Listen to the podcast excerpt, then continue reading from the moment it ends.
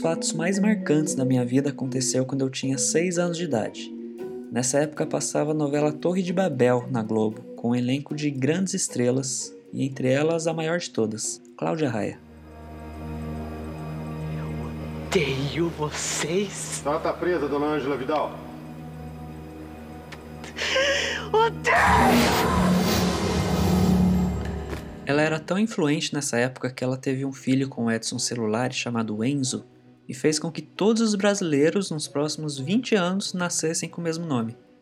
Numa dessas noites enquanto passava a Torre de Babel, me deu uma grande dor de barriga. E eu fui correndo pro banheiro. Baixei as calças, sentei na privada e começou, né? Um festival de cocô líquido saindo de dentro de mim.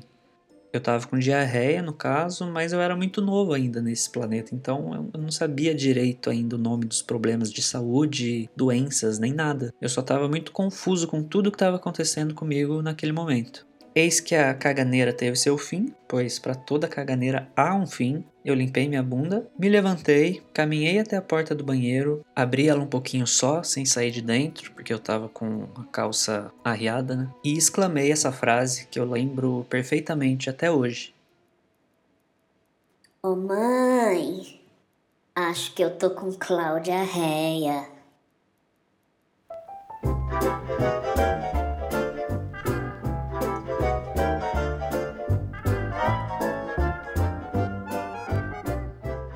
Por volta dessa mesma época teve outro grande acontecimento na minha vida, que foi o dia que eu descobri o meu próprio cu. Não meu cu em si, mas o formato dele, o orifício anal, sabe? Você se lembra quando descobriu o seu próprio cu? Eu tenho certeza que tem muita gente que não descobriu até hoje. Mas voltando. Eu tinha acabado de tomar banho, fui pro meu quarto me trocar, e era um quarto novo porque eu tinha me mudado recentemente.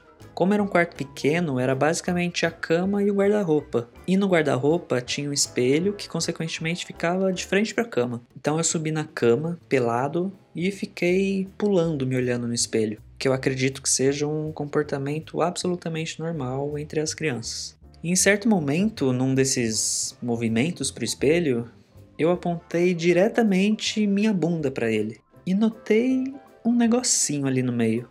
Ué, pensei. Aí parei com os movimentos e tentei observar mais atentamente minha bunda.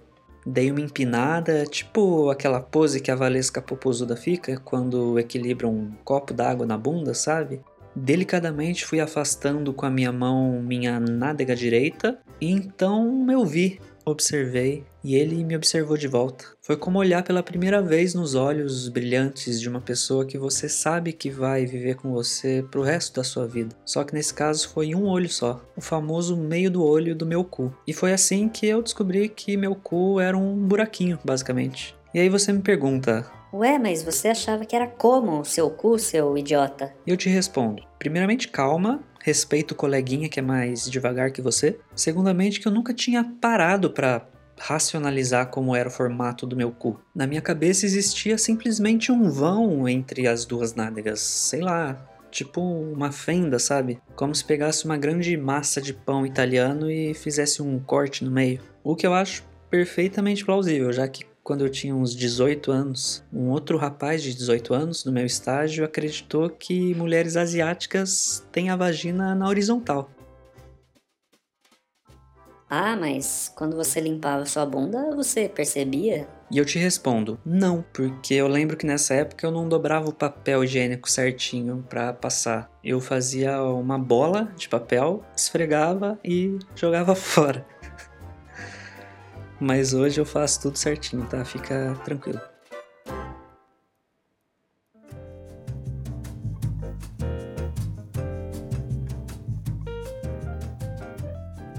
Nossa, que assunto desagradável. Mais um que gosta de falar de cocô.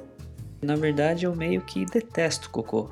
Eu lembro até de uma vez, uns bons anos atrás, que eu tava mal da barriga, fui ao médico e durante a consulta ele me perguntou como que estavam as minhas fezes nos últimos dias. E eu falei que não sabia, porque afinal eu não olhava pro meu cocô depois de jogar ele pro mundo. Eu não gostava de observar ele ali boiando, girando, indo embora. Não via necessidade. Mas depois disso passei a me sentir obrigado a olhar para todo cocô que eu faço, porque no fim das contas ele diz muito sobre a nossa saúde, né? E acho que é bom estar tá por dentro. Mas por mim, eu nem olhava. Para ser sincero, eu não gosto nem de peido. Pera, na verdade eu não gosto de cheiro de peido. O som que faz eu não só não tenho problema, como é um dos principais alívios cômicos na vida, né? Quando é o cheiro do meu peido, tudo bem. Meu problema é especificamente com o cheiro de peido alheio, porque eu acho extremamente invasivo. Porque imagina, são partículas criadas dentro de uma pessoa, viajando pelos órgãos internos dela, aí ela peida, essas partículas voam pelo ar.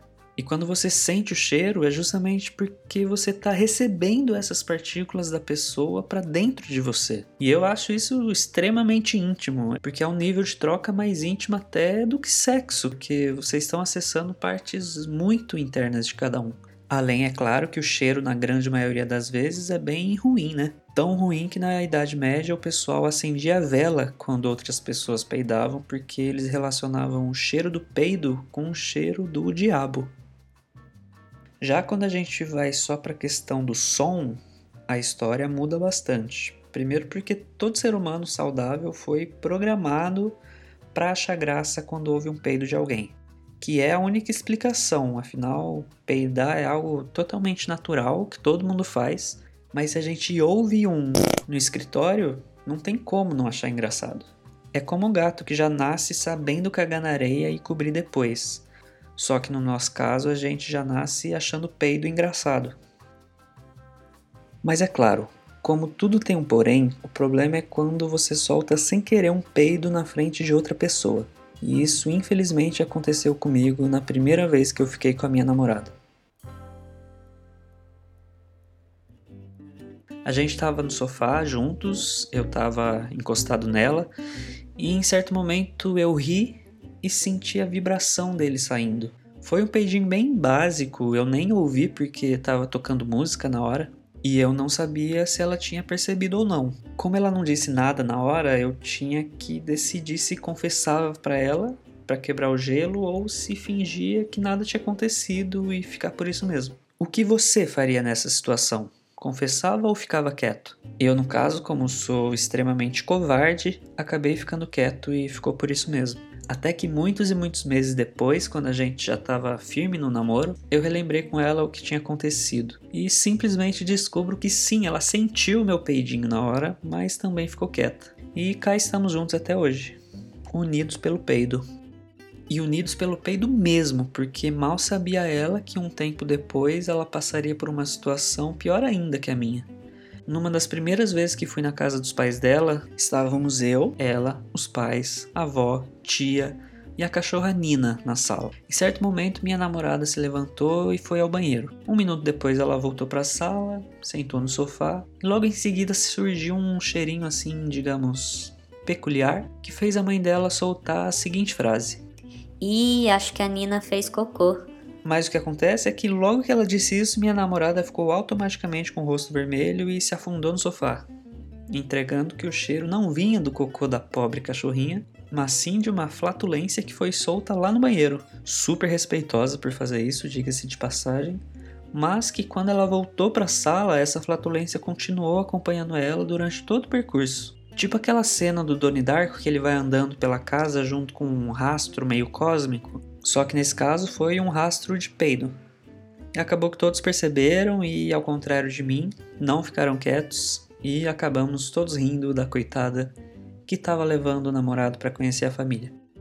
Bom, mas no nosso caso a gente teve a sorte dessas coisas terem acontecido e a gente não ter se importado tanto, porque tem muita gente que passa por situações parecidas e acaba sendo humilhada por anos. É triste quando as pessoas não riem com seu peido, mas sim do seu peido. Eu sou super a favor que o peido público se torne um momento de descontração e não de julgamento.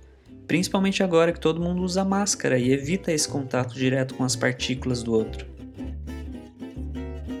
Fica aqui minha manifestação a favor da normalização do peido acidental. Imagina que legal, por exemplo, ter um The Voice de peido com Carlinhos Brown comentando peidos de todos os tipos, idades e timbres.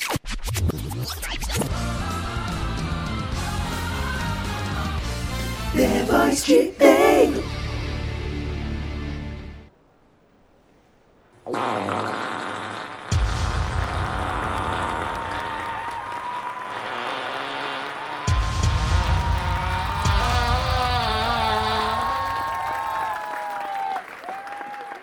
Coisa mais linda! Qual o seu nome, anjo?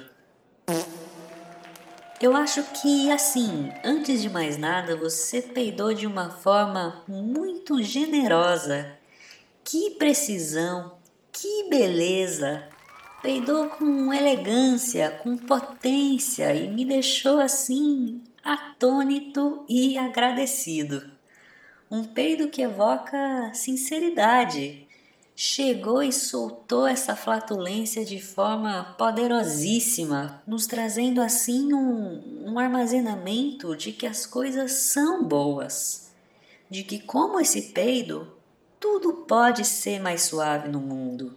Estamos de fato diante de um grande peidorreiro que peida assim com essa experiência de quem verdadeiramente sabe conduzir o seu destino, a título de que você tome essa credibilidade e traga esse calor que a gente tanto precisa.